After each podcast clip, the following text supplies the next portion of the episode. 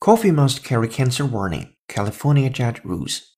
Bad news, coffee drinkers. A California judge has ruled that coffee companies across the state will have to carry a cancer warning label because of a carcinogen that is present in a brewed beverage.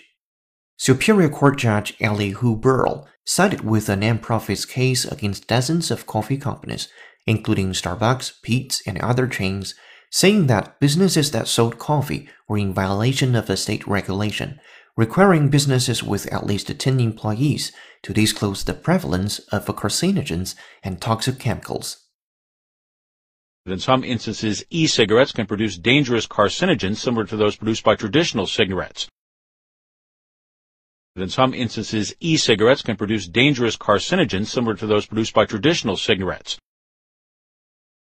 International organisations that monitor freedom of expression have voiced concern at the growing prevalence of disinformation and propaganda, often referred to as fake news.